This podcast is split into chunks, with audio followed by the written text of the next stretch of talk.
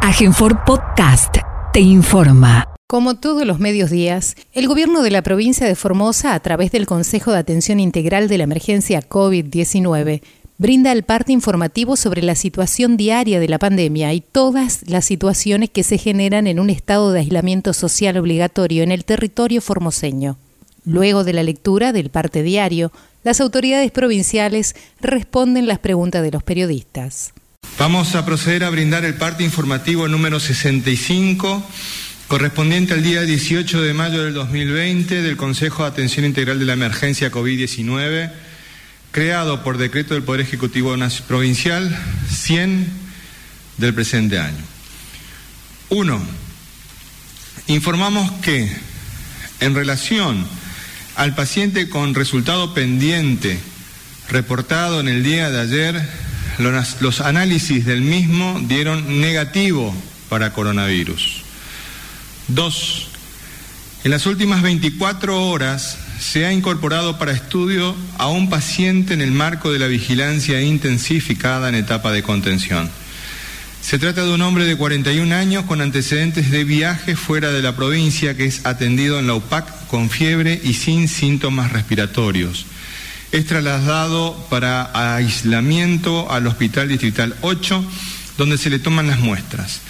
En el transcurso de la mañana informó el Laboratorio de Biología Molecular que los resultados han sido negativos a coronavirus.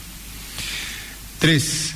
En el marco de la búsqueda activa de casos en las últimas 24 horas, se realizaron 18 estudios a personas asintomáticas que ingresaron provenientes de otras provincias, dando todos ellos resultados negativos a coronavirus.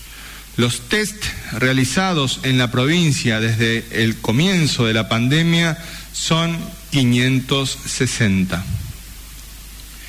4 en razón de lo expuesto, la provincia de Formosa continúa hasta la fecha sin casos confirmados de coronavirus. 5. En la mañana de hoy, el gobernador de la provincia, doctor Gildo Infran, recorrió las instalaciones del Hospital Interdistrital Evita, el cual se encuentra preparado y equipado para funcionar durante esta emergencia como hospital interdistrital de contingencia COVID-19 para la atención de pacientes moderados y graves. Este hospital es único en el país con estas características. Cuenta con 17.500 metros cuadrados cubiertos y está equipado con 124 camas para atención de pacientes en estado moderado y otras 36 camas de cuidados críticos con un equipo de asistencia respiratoria mecánica cada una de ellas. Este hospital fortalece nuestro sistema público de salud y es fruto de la planificación contenida en nuestro modelo de provincia y del esfuerzo de todos los formoseños y formoseñas es verdaderamente un orgullo de todos y todas. Seis, existen 829 personas con aislamiento obligatorio y preventivo sometidas al protocolo sanitario vigente en la provincia. En el día de la fecha se darán de alta 45 personas por cumplimiento de la cuarentena sin presentar síntomas, totalizando 2.603 las personas con cuarentena cumplida desde el inicio del aislamiento social preventivo y obligatorio. Siete, en el día de ayer ingresaron 374 vehículos al territorio provincial, de los cuales 370 eran camiones de carga. Son un total de 426 personas, 10 de ellas con intención de permanecer en la provincia, ingresando todas por Mansilla e iniciando la cuarentena preventiva obligatoria. Ocho, fueron controladas 15.888 personas en la vía pública en el marco de la tarea preventiva que lleva adelante la policía de la provincia. Fueron judicializadas 376 personas por incumplir las restricciones de, circulación iniciándose las causas penales correspondientes. Se controlaron 4.944 vehículos y se secuestraron 124 de ellos. A partir del control de circulación restringida por terminación de patente, se han secuestrado en el día de ayer 29 automóviles y 58 motocicletas. 9. En los controles bromatológicos realizados ayer por la Municipalidad de la ciudad de Formosa, se inspeccionaron 10 comercios, clausurándose 6 locales por venta de bebidas alcohólicas y atención fuera del horario habilitado, así como una fiesta privada en trabajo conjunto con la policía de la provincia. También se intervino policialmente en una fiesta privada en la ciudad de Clorinda. 10. En relación al brote de dengue, en el día de mañana martes 19 de mayo, continuará la fumigación espacial en localidades del interior. A su vez, el trabajo de prevención, control domiciliario y fumigación continuará en los mismos barrios mencionados ayer y en la localidad de El Chorro. Asimismo, se realizará este trabajo en la ciudad capital en los barrios 7 de Mayo, Lote 111, Villa del Rosario, La Pilar, Don Bosco y San Martín. El trabajo de descacharrizado en conjunto entre el Ministerio de Desarrollo Humano y el municipio capitalino se realizará en el barrio Divino Niño, mientras que el trabajo conjunto con Vialidad Provincial se realizará en el barrio 7 de Mayo. 11. El Día de la Escarapela nos invita a reflexionar sobre la importancia de los símbolos que nos identifican y nos unen como pueblo. Recordamos así que la solidaridad y el amor al prójimo son valores muy arraigados en nuestra identidad, que hoy nos guían a mantenernos unidos como pueblo en el esfuerzo de cumplir las medidas sanitarias que protegen la salud y la vida de nuestros prójimos y en especial de nuestros seres queridos. Va a explayarse nuestro ministro de Economía, Hacienda y Finanzas, el doctor Jorge Oscar Ibáñez. Doctor. Muy buenos días a todos y a todas. Como es habitual ya en este segmento informativo del Consejo de Atención Integral a la Emergencia COVID-19, tratamos de informar a todos los formoseños de los distintos cronogramas de pago, de las distintas asignaciones, de los distintos planes que día a día, tanto el Gobierno Nacional como el eh, Gobierno Provincial, estamos dictando en este marco de la lucha contra esta pandemia.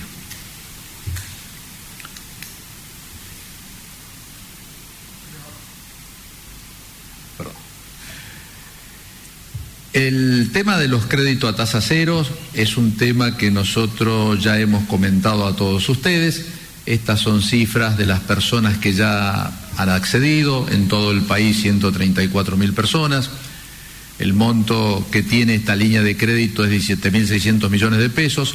La novedad, lo importante, lo interesante es que flexibilizan el acceso para monotributistas categoría A. Ustedes saben que esta es la categoría más baja, que podían acceder siempre que en el periodo de tiempo contemplado, 12 de marzo, 12 de abril, no hubieran tenido facturación alguna. La modificación es que ahora, si han facturado hasta 10 mil pesos en ese periodo de tiempo, pueden acceder a los créditos a tasa cero. Recordemos que el monotributista clase A tiene un techo mensual de 17.600 pesos aproximadamente. Esta es otra una línea de créditos que la llamamos MIPYME. está previsto para 111.621 pymes a una tasa anual del 24%. Se han aprobado 217.811 millones en todo el país. Es para el pago de salario, la cobertura de cheques o la formación de capital de trabajo. Ya vamos a informar los dos bancos locales que más aportan en cuanto a esta línea de créditos. Lo novedoso a partir de hace poco tiempo es la incorporación para ser beneficiario de estos créditos de hospitales, clínicas y otros eh, efectores de salud privados de la República Argentina. Este es un tema muy interesante porque fue un pedido de diversas cámaras empresariales. ¿Qué estaba ocurriendo en la práctica de todos los días? Que tenían cheques que no podían depositar porque no había ventanilla para depositarlo. Inclusive particulares que habían recibido por cobro de sus servicios o por cualquier otro concepto un cheque, lo tenía en su poder y no se podía hacer del dinero. Bueno, el Banco Central de la República Argentina ha dictado una resolución el día viernes, hoy ya está publicada, por el cual todas las entidades financieras podrán recibir por ventanilla depósitos de cheques de terceros, siempre con turnos, siempre con turnos, y mantienen prioridad clientes beneficiarios de haberes previsionales o de pensiones. Este es uno de los bancos locales que tiene también tiene la línea de créditos COVID-19, el Banco Nación sucursal Formosa, al igual que el Banco de Formosa. El Banco Nación en esta emergencia ha hecho una asistencia crediticia ya de 160 millones de pesos, capital de trabajo 79, actividades esenciales 74 y para el pago de salarios de distintos beneficiarios de las pymes locales 7 millones de pesos. Por otro lado, el Banco de Formosa, en estas líneas de crédito COVID-19, ha hecho una asistencia crediticia hasta el día de la fecha de 161 millones de pesos. Lo importante, lo interesante, que esto ha sido para pagar 4.886 sueldos de la actividad privada, de distintas pymes y MIPYMES que operan con el banco.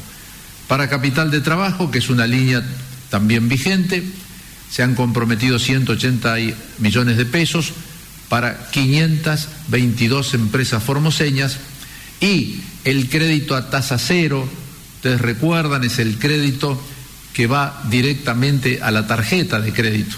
Si hay que tener tarjeta de crédito en un banco y si no la tiene el beneficiario, bueno, el banco le va a otorgar una rápidamente.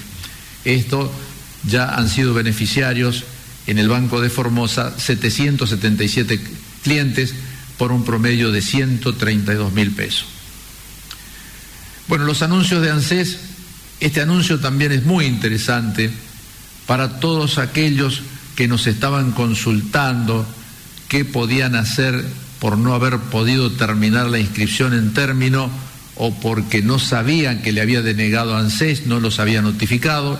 Por lo tanto, los días de cobro se presentaron ya sea en los puntos de pago fijos o móviles, pero ninguno de los dos le podía resolver porque los bancos no resuelven, los bancos simplemente pagan por cuenta y orden de ANSES.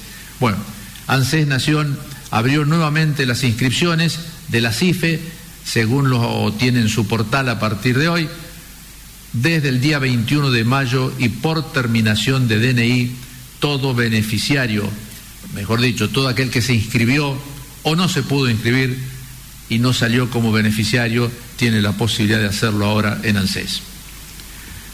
Este es el cronograma de la asignación universal por hijo. Hoy cobran los documentos terminados en seis. La asignación por embarazo, hoy cobran los documentos terminados en cinco. La asignación por prenatal y maternidad, hoy cobran los documentos terminados en ocho y en nueve. La tarjeta alimentar se les acredita la suma correspondiente a los beneficiarios cuyo DNI terminan en 6 y las jubilaciones y pensiones del CIPA, que es el Sistema Integrado Provisional Argentino, haberes que no superen la suma mensual de 17.859 cuyos documentos terminen en 6. El cronograma de pagos de hoy de las IFE para quienes optaron oportunamente por la red Link los DNI terminados en 4, Red Banelco los terminados en 8, CBU los terminados en 8. Este es el cronograma que hicimos conocer a todos ustedes durante el fin de semana para todos aquellos beneficiarios de la IFE que concurren a una sucursal del banco, es decir, van a una ventanilla donde hay un cajero presencial. Hoy los DNI terminados en 2 y en 3 la verdad, del 2 quedan la mitad porque la otra mitad cobró el viernes. el martes los terminados en 4, el miércoles los terminados en 5, el jueves los terminados en 6, el viernes los terminados en 7, el día lunes, recuerden, es el Día de la Patria, ese día el banco no funciona y por lo tanto el día martes 16 los terminados en 8 y el miércoles los terminados en 9. Hay que recalcar que el horario de pago de los cajeros presenciales en las sucursales del Banco de Formosa se realiza siempre a partir de las 12 horas del mediodía. El cronograma de pagos de lo que llamamos este operativo especial de pago, que es en las distintas localidades del interior de nuestra provincia, de hoy, 18 de mayo, a las 7 de la mañana, se realizó en Villa Escolar, Tatané y Riacho, en Herradura a las 10.30 y en Buena Vista también a las 10.30. El operativo especial este de pago en las localidades continúa el día de mañana. En el interior, en la localidad de Subteniente Perín a las 8 de la mañana, Gran Guardia a las 12.30, San Hilario a las 14.30.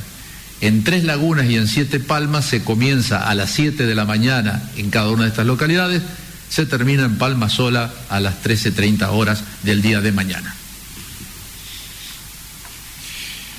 Gracias. La torneo de primera división del fútbol argentino se venga a jugar en la zona norte del país. ¿Ustedes tienen algún tipo de comunicación con la gente de la AFA? Gracias. Bueno, es, eh, en relación a lo que emitió en el día de ayer el canal América 24, que es eh, una, un canal de cable porteño, eh, la verdad es que esta es una situación, el cuidado de la frontera que nosotros hemos planteado y lo veníamos, conversando con ustedes al respecto, lo hemos planteado al Ministerio de Seguridad de la Nación y lo habíamos planteado también a Gendarmería Nacional.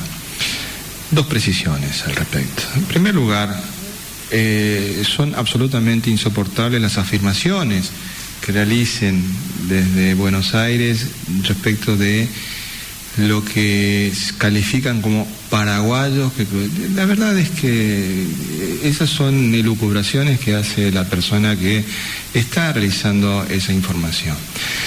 Pero también eh, lamentamos mucho el interés político que tienen algunos locales de tratar de sacar un rédito político de esta, de esta cuestión. Es sumamente triste porque hay que analizarlo en un, en, un contexto bien claro. Es decir, en diciembre terminaron de ser gobierno nacional, supuestamente ellos habían blindado la frontera y el ANSES está trabajando con el padrón que hicieron ellos en cuatro años. Es decir, no, no, no sé a qué están jugando. Eh, estuvieron cuatro años en el gobierno nacional para hacer todas las limpiezas que dicen ellos que está, está mal. Entonces, eso habla a las claras de una total falta de responsabilidad en cuanto a las apreciaciones que realicen este tipo de personas. Nosotros trabajamos eh, de manera muy responsable. Hemos señalado, lo hemos señalado públicamente y lo hemos realizado por los canales que correspondan, la necesidad de que Gendarmería Nacional realice el trabajo para el cual está destinado. Gendarmería Nacional tiene la responsabilidad del cuidado de la frontera de la Argentina y es política del Estado federal, responsabilidad primaria de él, el cuidado de las fronteras. Hemos solicitado en reiteradas oportunidades que se contemple la particular situación de Clorinda, como también el resto de la frontera de la provincia de Formosa con el Paraguay. Es necesario tomar conciencia de que esa es una responsabilidad de las fuerzas federales, del Estado Nacional, no de las fuerzas de seguridad provincial. Nosotros colaboramos, ayudamos, pero no podemos hacernos cargo de algo que es responsabilidad exclusiva del Estado Nacional. Con relación al otro aspecto, los amantes del fútbol, bueno, vieron que este fin de semana hablaron del plan primavera, de jugar al, al, fútbol. Hoy estuvimos, estuvimos conversando en esta recorrida que hizo el gobernador de la provincia con el presidente de la liga y al respecto no, no existe ninguna comunicación oficial, solamente esos trascendidos periodísticos. No, no hay alguna comunicación este, oficial al respecto. Siguiente pregunta, por favor. Muy buenos días. Hernán Salinas para el de la Mañana y Radio Viva. La consulta a quien corresponda tiene que ver en cuanto al recorrido que realizó el gobernador de la provincia por el hospital Evita. En cuanto al equipamiento, 124 camas para casos moderados y 36 para posibles casos graves. Si contaba ya la provincia con estos equipamientos o se adquirieron en el marco de esta pandemia. Muchas gracias. Doctor. Bueno, el Hospital Interdistrital Evita es una obra que se ha construido con fondos exclusivamente del Tesoro Provincial. Parte de ese hospital se construyó con un crédito que en sucesivas etapas se fueron desembolsando de acuerdo al avance de la obra, con cargo exclusivo el 100% al Tesoro de la provincia y una contrapartida directa del Tesoro Provincial. Y en cuanto al equipamiento, es de resaltar que el equipamiento también fue adquirido por la provincia de Formosa en un 100%, haciéndonos cargo del mismo. Para que tengan una idea, el equipamiento de este hospital fue adquirido en el transcurso aproximadamente de un año y medio y no a valores actuales, por supuesto, sino sumando simplemente el valor de todo lo adquirido en la fecha de compra, la suma supera los 300 millones de pesos. Si tuviéramos que adquirir hoy ese equipamiento, indudablemente que la, la cifra sería dos o tres veces esa suma. Ahora, algunos elementos especiales y particulares, que el doctor Bruno puede hablar de eso mejor que yo, sí se compran para combatir la pandemia. Es decir, el hospital está equipado, además del equipamiento normal de un hospital de estas características, con equipos que se adquirieron en el último mes, en el último mes y medio, necesarios e imprescindibles, como los respiradores que se ven allí en la foto, que fueron adquiridos en este momento para prepararnos, Dios quiera, que no los tengamos que utilizar. Bueno, efectivamente es un hospital que no existe otro en el país. Es realmente para orgullo de todos los formoseños. Y, no, no, es un hospital que se puede preparar en 10 días. Es un hospital que ya está planificado, que fue construido y terminado de equipar en este momento. Pero el hospital tiene un desarrollo ya pensado para 10 años por lo menos para la provincia de Formosa. Con un equipamiento, de, tanto la, la estructura edilicia tanto lo que es equipamiento de primera tecnología, de primer nivel.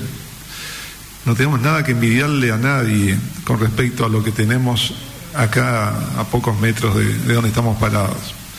Es un hospital que responde a las necesidades actuales, lógicamente, de esta situación de la pandemia.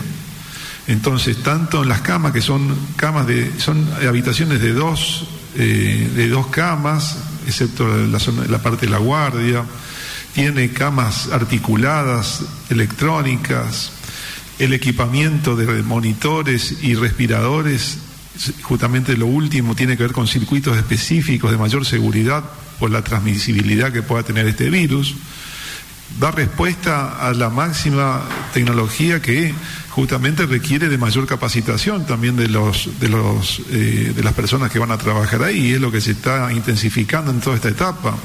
Estamos en una etapa que decimos de alerta ante la situación que vemos que está ocurriendo en, la región particularmente entonces estamos en una situación de alerta, atento a todas las situaciones que se puedan dar, eh, ya sea en el vecino país, en las provincias argentinas, y de preparación. Entonces, en este momento terminó y está concluida lo que es la preparación con respecto a la estructura. Y se sigue intensificando la preparación del personal que va a trabajar en ese lugar, que va desde, lógicamente, hablamos de un equipo multidisciplinario, eh, enfermeros, médicos, asistentes eh, kinesiológicos, asistentes sociales, administrativos, etcétera, gente de limpieza. Esto requiere justamente de una mayor preparación para esta situación a la cual está destinado. Así que, eh, como decimos, ojalá que no lo tengamos que utilizar ninguno, pero está la provincia con toda la seguridad y garantías de la mejor atención que se pueda requerir. Siguiente pregunta, por favor. Buenos días, Omar Guzmán para Radio Universidad Nacional de Formosa. Mi pregunta para eh, el doctor Ibáñez, que es acerca de los ingresos familiares de emergencia para este segundo pago, si es necesario la reinscripción de los beneficiarios y en qué casos se haría en forma automática este, esta renovación de este beneficio. Y una muy cortita, ministro González, eh, consultas que nos llegan de nuestros oyentes acerca si es necesario o un requisito eh, fundamental el termómetro digital para los comerciantes minoristas, si a la hora del control de las habilitaciones y de los protocolos eh, de bioseguridad los comerciantes tienen que contar con esta tecnología. Gracias. Bueno, con respecto al tema del segundo pago de la CIFE, como salió en todos los medios, fue un anuncio en un reportaje a la máxima autoridad de ANSES efectuado el fin de semana. No tenemos todavía la resolución, no tenemos posiblemente el DNU que se vaya a dictar para que establezca si es un segundo pago del mismo monto del actual, si es un refuerzo del primer pago de un monto distinto al actual y tampoco sabemos si van a ingresar todos aquellos que fueron beneficiarios y se sumarán los que vayan terminando de cumplir con los requisitos a partir del día 21, que está abierta nuevamente la inscripción, digamos. Así que sí sabemos la noticia, que es una muy buena noticia, pero las precisiones la va a dictar, la va a dar indudablemente la norma del Gobierno Nacional, que en estos casos suele ser un DNU del señor presidente, con todos los detalles y todas las precisiones, y nosotros a través de este segmento informativo se lo vamos a trasladar a todos los formoseños.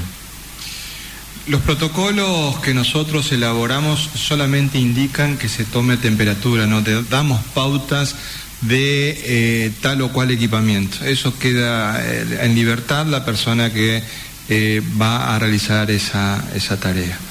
Siguiente pregunta, por favor. Buen día, Ángel Blasit, Diario Norte Formosa. ministro Ibáñez, sabemos que el gobernador recorre, anda y está al frente del Consejo de Atención, pero ¿cómo está él? ¿Cómo está de ánimo? cómo lo agarró esta pandemia, porque es un ser humano, ¿no? Hay, a veces que por ahí todos nos pasa que nos bajó, pero por eso queremos saber cómo está el de ánimo, qué les dice a ustedes. Eh, ministro González, ¿cómo, en la parte de Sumayén, eh, cómo está el control policial, si el destacamento de Aibal, Silencio, tiene todas las herramientas, porque nos hemos enterado que secuestraron canoas y otras circunstancias? Gracias. Gracias a usted. Bueno, yo lo veo muy bien el gobernador de la provincia, todos los días desde temprana hora hasta altas horas de la tarde, siempre trabajando, pero tendría que preguntarle a él cómo se siente de ánimo. Yo lo veo muy bien. Yo ratifico lo que dice el ministro de Economía, tiene muy buen ánimo, tiene mucha energía y verdaderamente nos transmite esa energía que él tiene, pero además tiene la claridad para tomar las decisiones adecuadas en este momento en el que estamos viviendo los formoseños. Esa definición política de llevar adelante esta lucha contra el coronavirus es una decisión política firme del gobernador que no olvidemos que él es médico veterinario y ha tenido que lidiar con muchísimas, muchísimas eh, eh, epidemias que afectaban a este, la ganadería formoseña. Así que es una persona que conoce mucho de lo que es la epidemiología. Con relación a la siguiente pregunta, Blasich era... Nosotros hemos fortalecido todo lo que es el sistema de seguridad de la provincia de Formosa eh, sobre el río Bermejo.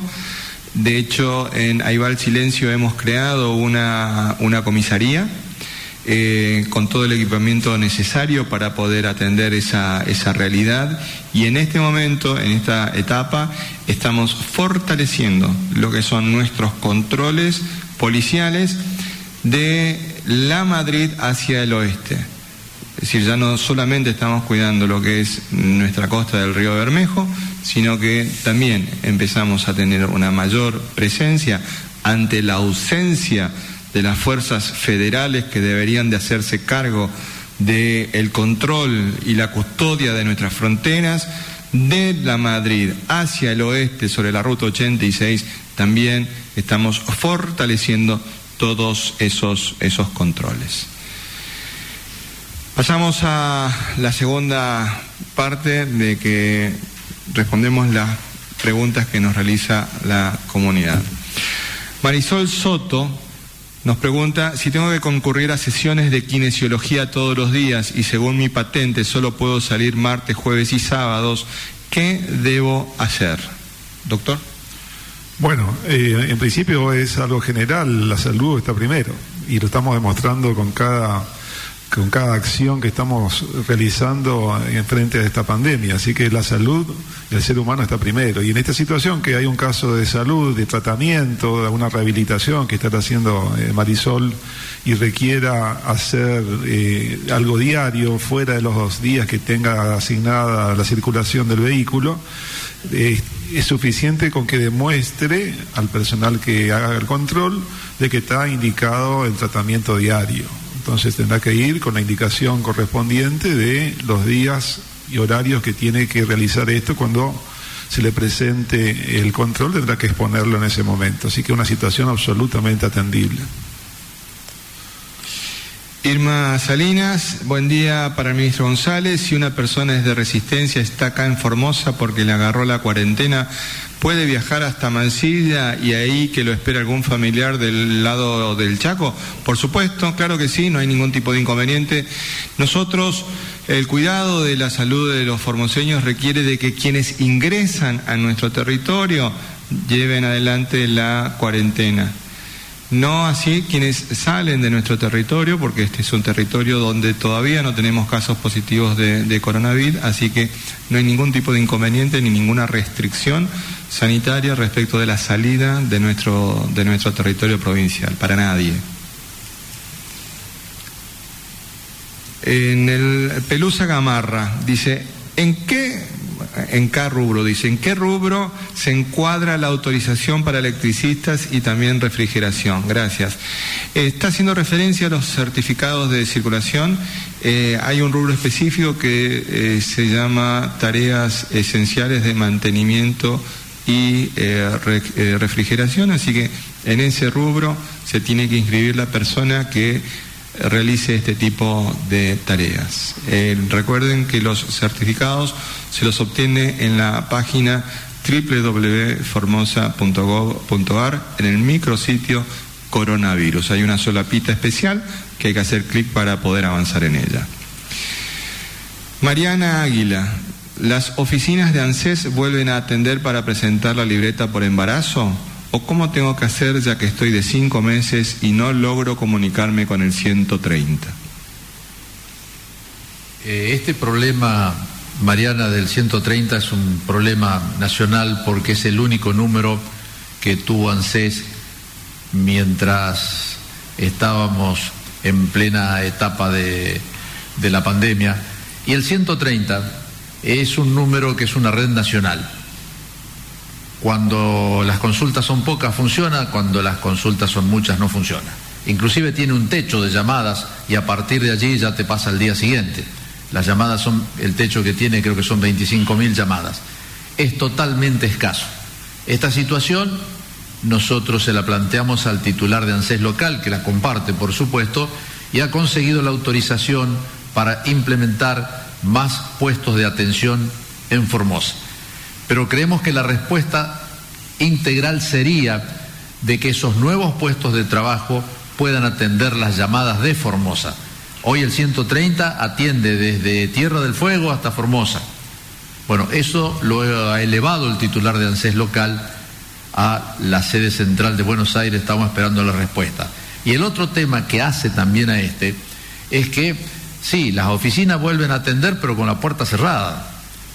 Este, nosotros hemos solicitado, solicitud que también ha sido elevada, que con todas las normas de bioseguridad del caso, la gente que va hasta la puerta de ANSES pueda con turno y teniendo por supuesto el cumplimiento de la distancia social obligatoria, acceder, porque le cuesta mucho a la gente comunicarse, ya sea por teléfono, y si logra comunicarse, a veces le cuesta explicar todo su problema. Porque no solamente en este caso es una libreta por embarazo, pero está el tema de las jubilaciones también. Está aquel formoseño que le falta cumplimentar algún papel de una jubilación o de una pensión, y hasta que no lo cumplimenta, y tiene que entregar un papel, eh, ANSES no lo tiene por concluido el trámite y por ende él no cobra. Entonces, esta preocupación ya ha sido elevada a ANSES. Bueno, yo no dudo que vamos a tener una respuesta en los próximos días de qué se resuelve con respecto a esta inquietud. Elizabeth Ríos, buenos días. Quisiera consultar por qué ANSES manda como opción Banco Santander para cobrar el IFE. Por favor, si algún periodista presente en el Consejo puede preguntar. Gracias. Directamente lo preguntaste vos, Elizabeth. Doctor. Bueno, el Banco de Santander indudablemente que puede ser una de las alternativas de las pantallas de ANSES. Mm, no lo que creen, no, no pongan Banco Santander, sino que hay que poner los bancos locales el Banco de Formosa o si no la red Link o la red Banelco. Indudablemente que esta opción de banco es para otra parte del país, pero no para nosotros.